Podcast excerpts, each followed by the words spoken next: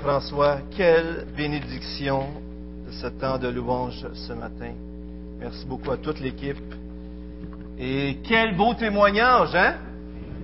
En toute simplicité, Dominique nous a apporté cela, mais on était parti. Dominique, tu aurais pu nous entretenir pendant un petit bout, là.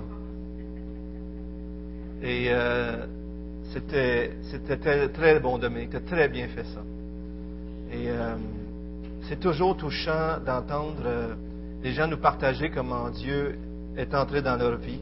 Et euh, ce matin, on a entendu Dominique nous partager comment, pour lui, il, avait été dans une église évangélique, euh, il avait comme accueilli les vérités qui sont annoncées dans la Bible, euh, mais à cet âge-là, Dieu n'avait pas pris possession de sa vie, n'était pas entré pleinement dans sa vie. Euh, ce qu'on appelle dans, notre, dans le jargon chrétien, il ne s'était pas converti. Il avait adhéré à une religion, mais Dieu lui-même n'avait pas changé le cœur de Dominique. Et lorsque Dieu est intervenu, lorsque Dominique est revenu à l'Église, lorsqu'il a réalisé qu'il avait besoin que que, Jésus devienne son roi lorsqu'il l'a invité dans sa vie avec euh, M. Matthieu. Dieu est entré dans sa vie, mais une chose qui arrive quand Dieu rentre dans nos vies, c'est que les choses changent. Des fois, c'est explosif, des fois, c'est smooth, mais quand Dieu rentre dans la vie d'une personne, ça transforme.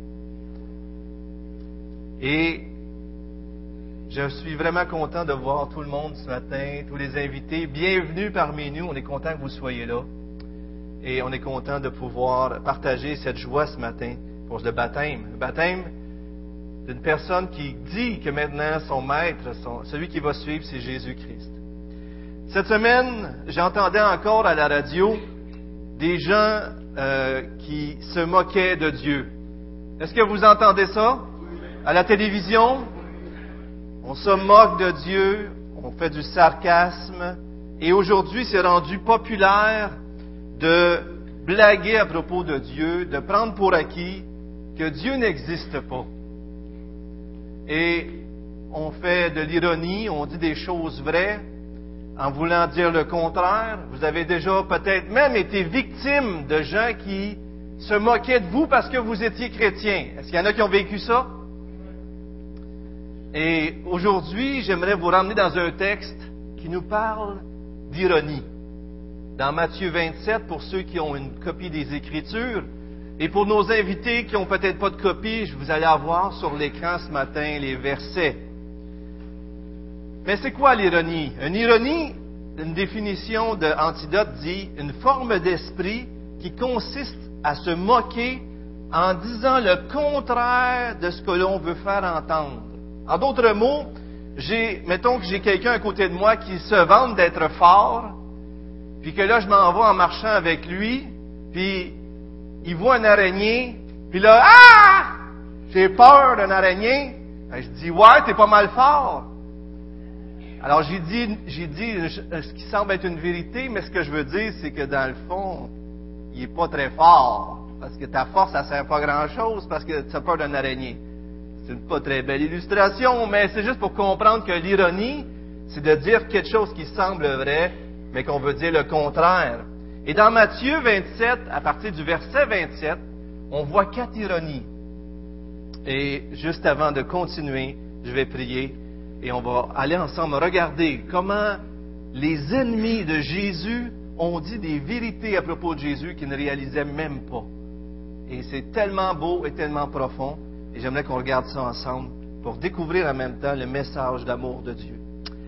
Seigneur, je te demande de nous aider ce matin à comprendre ta parole.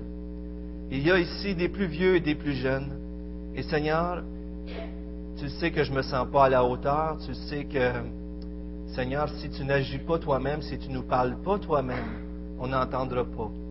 Toi-même ce matin, agis au milieu de nous. Toi-même aujourd'hui, parle, Seigneur, pour qu'on puisse t'entendre et qu'on puisse comprendre, pour qu'on puisse être transformé pour qu'on puisse être sauvé, Seigneur.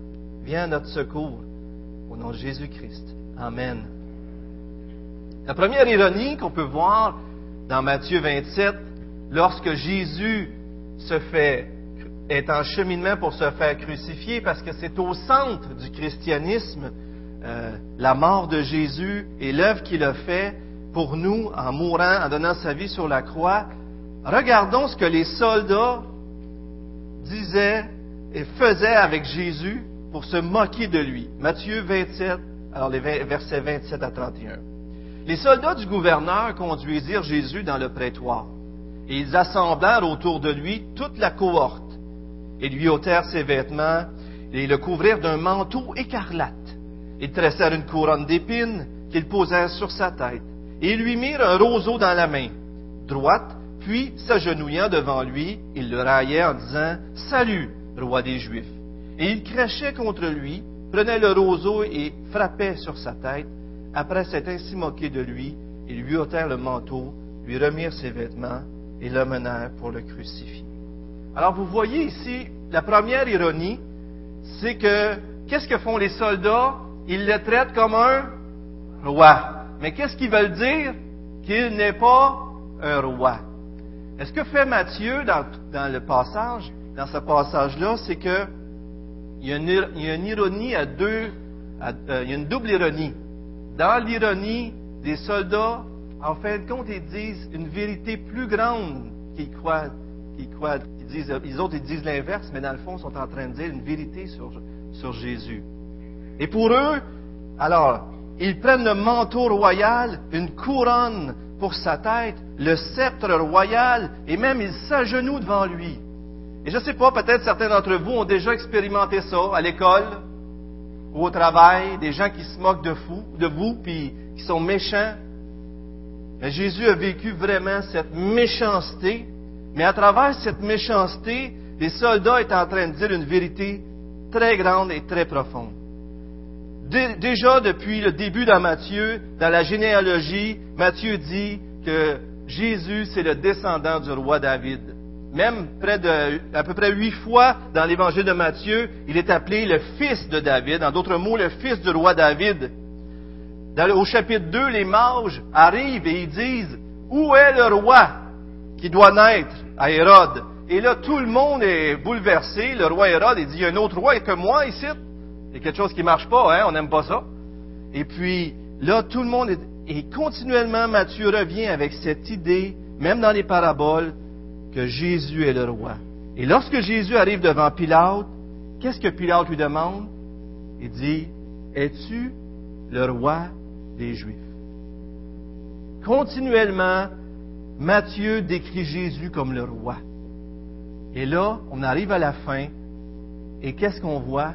Des soldats qui se moquent de Jésus comme s'il n'était pas un roi.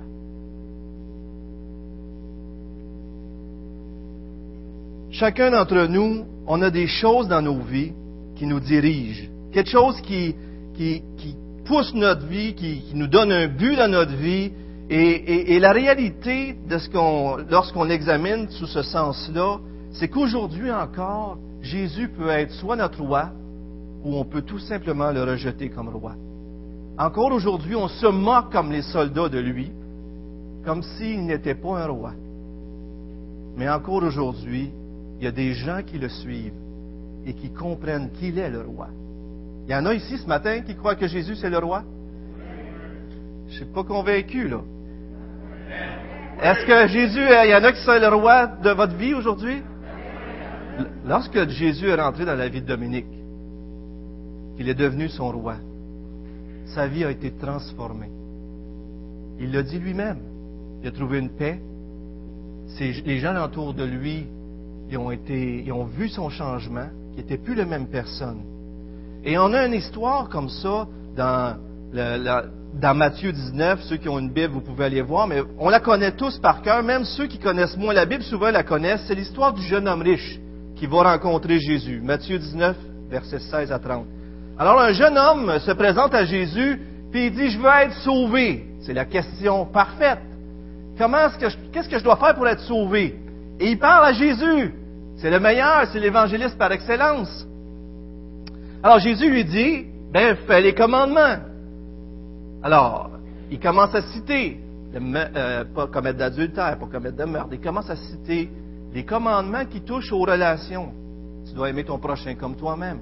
Alors le jeune homme riche, il regarde sa vie, puis lui, il arrive à la conclusion que j'ai toujours fait ça.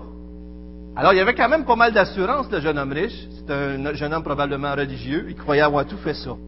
Alors, mais le jeune homme riche dit quelque chose de très intéressant. Il dit, qu'est-ce qu'il me manque?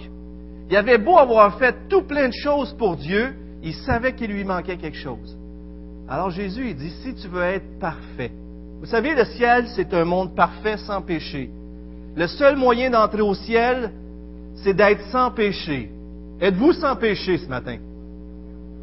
Est-ce qu'il y a quelqu'un ici qui peut dire qu'il est sans péché? Levez pas la main. Levez pas la main, moi aussi je vais baisser. Qui qui n'a pas déjà menti? Ça fait de nous, quand on ment, on est quoi? On est des menteurs. Qui qui a, déjà volé? Un voleur? Hein? On est des voleurs? Moi, j'ai volé. Moi, j'ai fait ça. J'ai fait des choses terribles jusqu'à temps que Dieu rentre dans ma vie, commence à la transformer. Est-ce que je peux rentrer au ciel malgré tous ces péchés-là?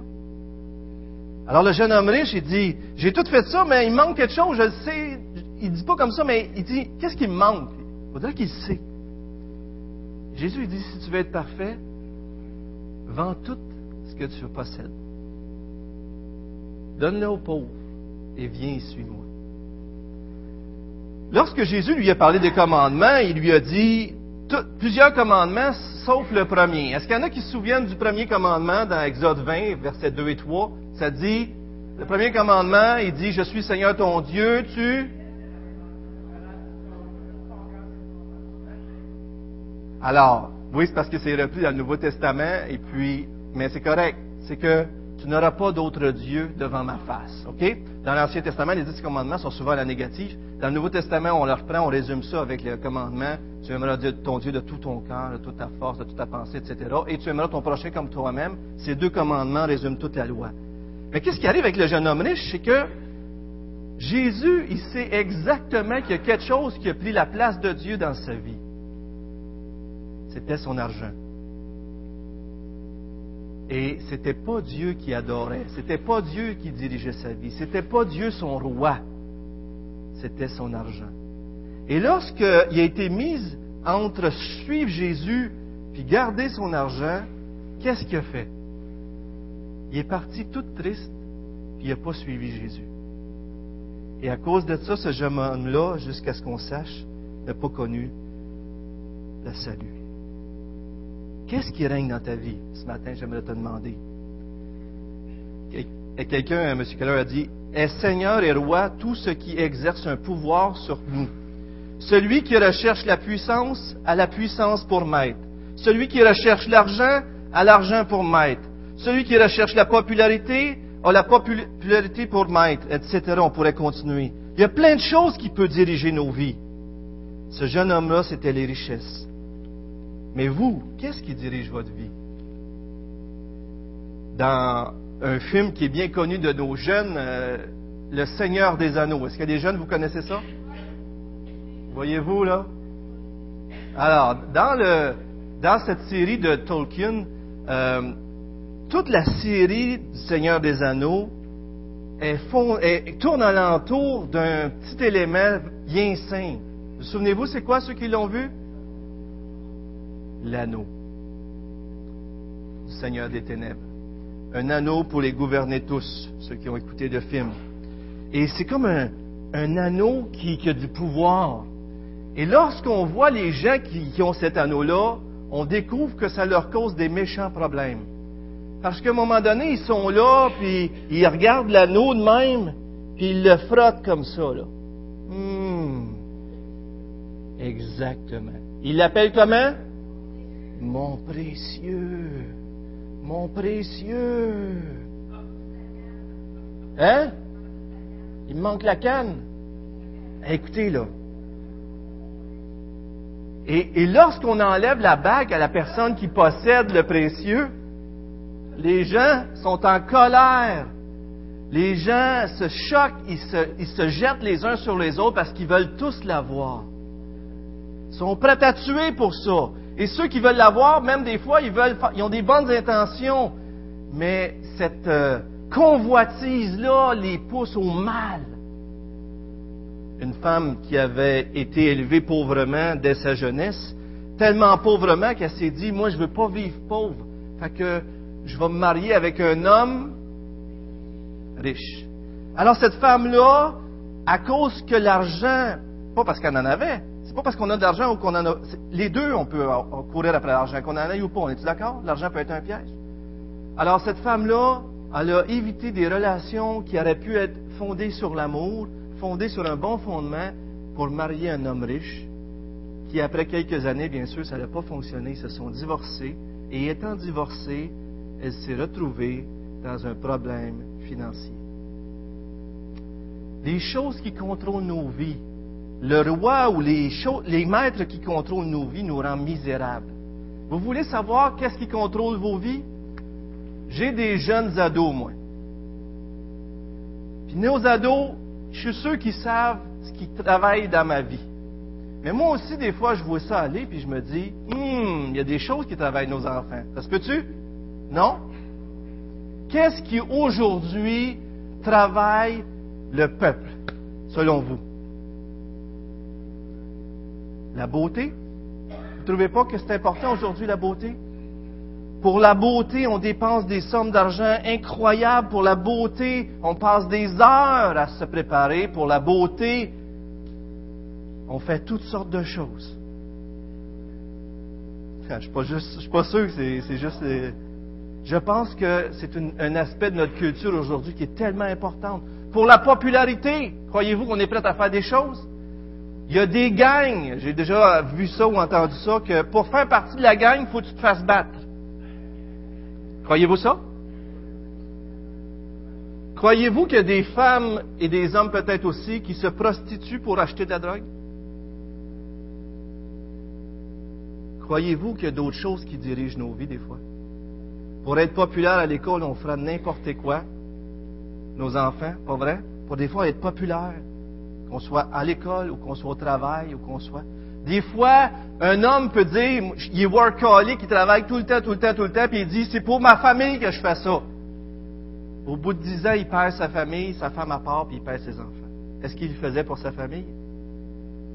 Qu'est-ce qui règne dans votre vie? Et Jésus est le roi qui vient nous libérer de tous ces autres maîtres qui veulent nous rendre esclaves.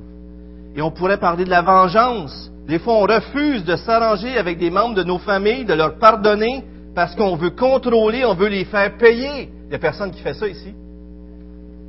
Dites-le pas.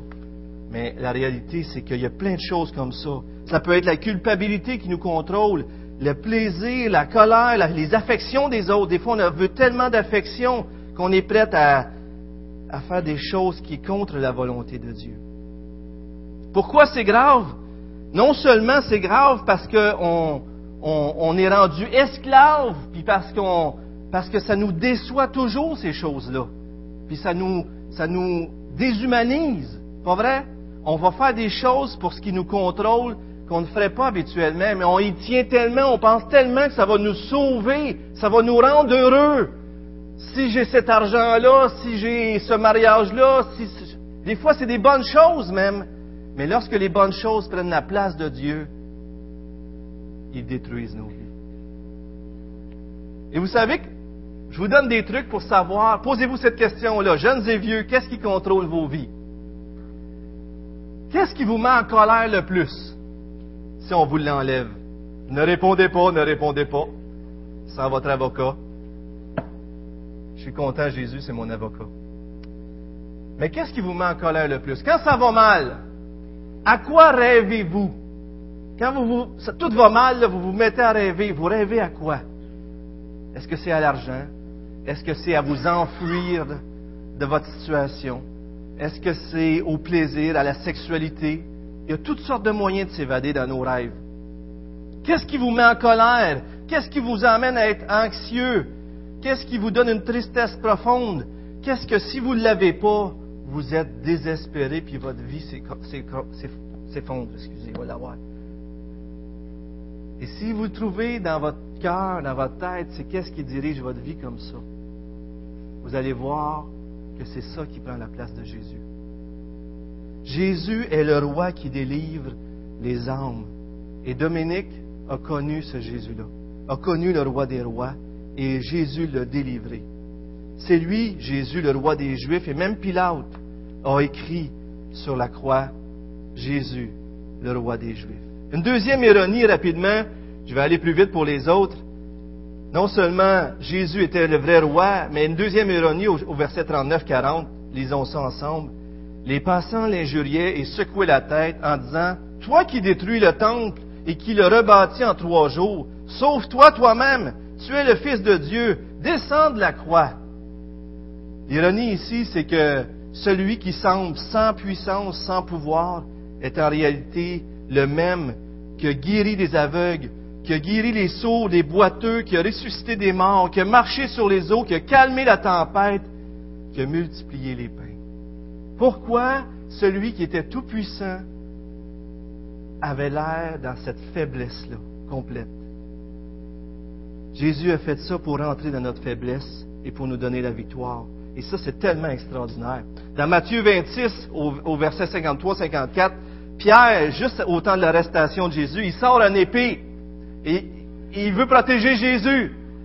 Alors, quand que ça arrive, Jésus, il dit à Pierre, range ça. Il dit, tu penses pas que si je voudrais, je pourrais faire venir des myriades, des milliers d'anges en demandant à mon Père? Jésus, il a toujours eu le contrôle. Au jardin de Gethsemane, il savait ce qui s'en venait. Il a souffert l'angoisse il était complètement au contrôle. Dans l'évangile de Jean, il dit, il n'y a personne qui prend ma vie, c'est moi qui la donne. Il n'y a personne qui prend ma vie, c'est moi qui veux la donner. Je la donne pour mes brebis. Jésus est celui qui est le Tout-Puissant. Et au verset 27, euh, chapitre 27, verset 51-52, on lit, Alors le voile du sanctuaire, après que Jésus a rendu l'Esprit, alors le voile du sanctuaire se déchira en deux, d'en haut jusqu'en bas. La terre trembla, les rochers se fendirent, les tombeaux s'ouvrirent et les corps de beaucoup de saints endormis se réveillèrent. Même lors de sa crucifixion, c'était évident que Dieu était à l'œuvre. Dieu, Jésus était tout puissant et pourtant il, il a voulu se rendre faible pour rentrer dans notre faiblesse nous en libérer. Si vous vous croyez faible ce matin, vous êtes bien placé pour recevoir l'aide de Dieu. Mais la question que j'aimerais vous demander, est-ce que vous croyez que vous pouvez vous arranger vous-même? Est-ce que vous croyez que vous êtes capable, puis vous allez gagner votre ciel même? La Bible dit qu'on ne peut pas gagner notre ciel. Et en réalité, la Bible nous montre clairement que c'est heureux les pauvres en esprit, heureux ceux qui sont faibles, heureux qui sont humbles, parce qu'ils vont hériter du ciel. Dans la Bible, celui qui perd sa vie la gagne. Celui qui perd sa vie en suivant Jésus la gagne. Les gens dans ce monde disent que les chrétiens, c'est des faibles ou c'est une béquille, la religion. Vous savez quoi?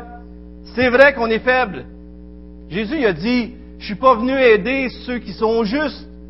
Je suis venu aider ceux qui sont pécheurs. Il a dit aussi, je suis pas venu aider ceux qui se portent bien. Ceux qui pensent qu'ils n'ont pas besoin de moi, je ne peux pas faire grand-chose pour lui. Mais ceux qui croient qu'ils ont besoin de moi, je peux faire de quoi? Et si vous vous sentez faible aujourd'hui, vous êtes bien placé pour recevoir l'aide de Jésus. J'aurais voulu parler du temple parce que c'est une belle image. Euh, Jésus est notre nouveau temple, le lieu de rencontre entre nous et Dieu. Et lorsqu'il disait qu'il pouvait détruire le temple et le reconstruire en trois jours, il parlait de son corps. Et maintenant, on n'a plus à aller dans un lieu, on veut passer par Jésus-Christ. La troisième ironie, au verset 41-42, lisons ça si vous voulez bien, les principaux sacrificateurs, avec les scribes et les anciens, se moquaient aussi de lui et disaient, il a sauvé les autres et il ne peut se sauver lui-même. S'il est roi d'Israël, qu'il descende de la croix et nous croirons en lui. Vous savez, ce qui gardait Jésus sur la croix, c'était pas qu'il n'était pas capable de descendre. C'était son amour pour nous. C'était son amour pour moi. C'était son amour pour toi. Jésus a resté sur la croix pour nous sauver. Et si Jésus les aurait écoutés, on ne pourrait pas être sauvés aujourd'hui. Alors, il ne pouvait pas descendre parce qu'il nous a aimés. Ce qui a gardé Jésus sur la croix, c'est son amour pour chacun d'entre nous. La Bible nous dit qu'il a, été une rançon, en d'autres mots, qu'il a payé la dette de nos péchés sur la croix, qu'il a versé son sang pour qu'on soit pardonné. Regardez bien ce que Luther, Martin Luther a dit. on le lit ensemble, vous l'avez à l'écran, je crois. Lorsque le Père miséricordieux vit que nous étions accablés par la loi, dans le sens qu'on était coupables devant la loi, maintenus sous la malédiction qu'on méritait à cause qu'on était des, des, rebelles désobéissants, que nous ne pouvions en être délivrés par rien, il envoya son Fils dans le monde, et rassemblant tous nos péchés en lui, il lui dit, c'est toi qui seras Pierre, ce renégat. Toi, Paul, ce persécuteur, ce blasphémateur et cet être violent. Toi, David, cet adultère. Toi, ce pécheur qui mangeait la pomme au paradis. Toi, le brigand sur la croix. En somme, c'est toi qui seras la personne de tous les hommes. Jésus sur la croix, c'était toi, Donald, qui a menti. Toi, Donald, qui a blasphémé. Toi, Donald, qui a fait tout ce mal-là. Jésus, sur la croix, pensez à vos péchés présentement. Jésus sur la croix a été toi, Marcel, Luc, Dominique, Gilles, Nathalie, Louis, Manon, Joanne. Jésus sur la croix, c'était moi, Donald. Mes péchés, c'est pour ça qu'il est mort sur la croix. Et vous avez, vous savez, ce matin, on a encore cette même ironie qui est là. On peut dire, il y en a qui disent qu'il est mort, puis ça a été un bon exemple, puis tout ça, mais Jésus, c'était tellement plus que tout ça. Réalises-tu que Jésus a subi volontairement la colère de Dieu pour te libérer de l'enfer? C'était lui ou toi? Aujourd'hui, tu as le choix. Veux-tu subir la colère de Dieu pour tes péchés? Ou veux-tu te repentir et croire que Jésus a subi à ta place sur la croix? Vous avez encore le choix aujourd'hui. On a tous le choix. Mais moi, c'est vous, ce que j'ai fait? Je me suis réfugié, réfugié en Jésus-Christ. Est-ce que toi, tu t'es réfugié en Jésus-Christ? Est-ce que toi, tu crois que Jésus sur la croix a payé pour tes péchés? La quatrième ironie, la dernière, verset 43 et suivant. Il s'est confié en Dieu, que Dieu le délivre maintenant s'il l'aime, car il a dit, je suis fils de Dieu. Les brigands crucifiés avec lui l'insultaient de la même manière. Depuis la sixième heure jusqu'à la neuvième, il y eut des ténèbres sur toute la terre. Et vers la neuvième heure, Jésus s'écria d'une voix forte, Eli, Eli, lama sabachthani, c'est-à-dire, mon Dieu, mon Dieu, pourquoi m'as-tu abandonné? Lorsqu'on lit ces versets-là, on, on, se dit, mais Jésus est en train de dire que Dieu l'a abandonné, et d'une certaine façon, vous avez absolument raison. Cette phrase est en train de décrire le summum de la souffrance de Dieu parce que Dieu est saint, il ne peut pas avoir de contact avec le péché. Et Jésus, en goûtant au péché, en prenant nos péchés, a dû être séparé d'une façon ou d'une autre d'avec Dieu. Et il a souffert ça pour toi et pour moi. Et c'était probablement la pire souffrance de tout ce qu'il a vécu pendant, pendant la croix. Mais l'ironie, c'est qu'il est en train de citer le psaume 22, où le roi David avait crié ces mêmes paroles dans l'Ancien Testament, avec confiance en Dieu. En d'autres mots, Jésus sur la croix est en train de citer la parole de Dieu. Et même ailleurs, dans Luc 23, 46, Jésus cria, Père, je remets mon esprit entre tes mains, et après il expira. Et dans Jean 19, 30, il dit, tout est accompli. Sur la croix, Jésus a dit, que tout est accompli pour notre salut. Puis il baissa la tête et rendit l'esprit. Celui qui paraît pas avoir confiance en Dieu, c'est celui qui a passé par Gethsemane et que depuis le début, il s'en remet entre les mains de Dieu. Il n'y a personne qui a forcé Jésus à aller à la croix, il a été par son propre choix. Mais aussi, l'ironie, c'est que dans le christianisme, dans le vrai, le vrai salut, ça ne se force pas. Dieu vous laisse le choix. Jésus a été à la croix de son propre choix et il vous invite au salut de votre propre choix aussi. Il ne vous forcera jamais parce qu'il a voulu tellement vous aimer que, que vous soyez convaincus de son amour pour lui, que vous ayez le goût, vous tourner vers lui, de faire de lui votre roi. Est-ce qu'il y en a ici qui connaissent Jésus comme roi? Est-ce qu'il y en a ici qui ont goûté à un roi qui les a délivrés de péché, délivrés de l'amour de l'argent, délivrés de la sexualité, délivrés de toutes sortes de péchés dans votre vie? Est-ce qu'il y en a ici qui ont vécu ça? Levez la main, je vous en prie. Est-ce qu'il y en a qui ont vécu ça ici, que Jésus vous a délivré? S'il y en a ici qui ne croient pas que Jésus est roi, que Jésus est tout-puissant, que Jésus est resté sur la croix pour nous libérer, que Jésus avait confiance en Dieu, vous avez juste à regarder les mains qui étaient levées. Vous allez voir qu'encore aujourd'hui, Jésus est vivant et délivre les êtres humains. Une dernière diapo, je vous montre, c'est la conclusion qu'un centurion a dit à la fin, au verset 54. Alors le centurion qui avait entendu toutes ces paroles de Jésus, Jésus qui a dit, pardonne-leur car ils ne savent ce qu'ils font. Jésus qui a dit à, l'apôtre Jean, prends soin de ma mère et elle va devenir sa, mère. Et toutes ces phrases, et qui a dit à, celui qui était crucifié avec lui, qui avait cru en Jésus, il a dit, aujourd'hui même tu vas être au paradis. Celui qui a vu le tremblement de terre, celui qui a, qui a entendu les ennemis, les ironies, qui les a toutes vues, qu'est-ce qu'il a conclu? Voyant le tremblement de terre et ce qui venait d'arriver, le centurion et ceux qui étaient avec lui pour garder Jésus furent saisis d'une grande crainte et dirent, Celui-ci était vraiment fils de Dieu. Celui-ci était vraiment fils de Dieu. Peut-être ce matin, tu as entendu Dominique, tu as été touché.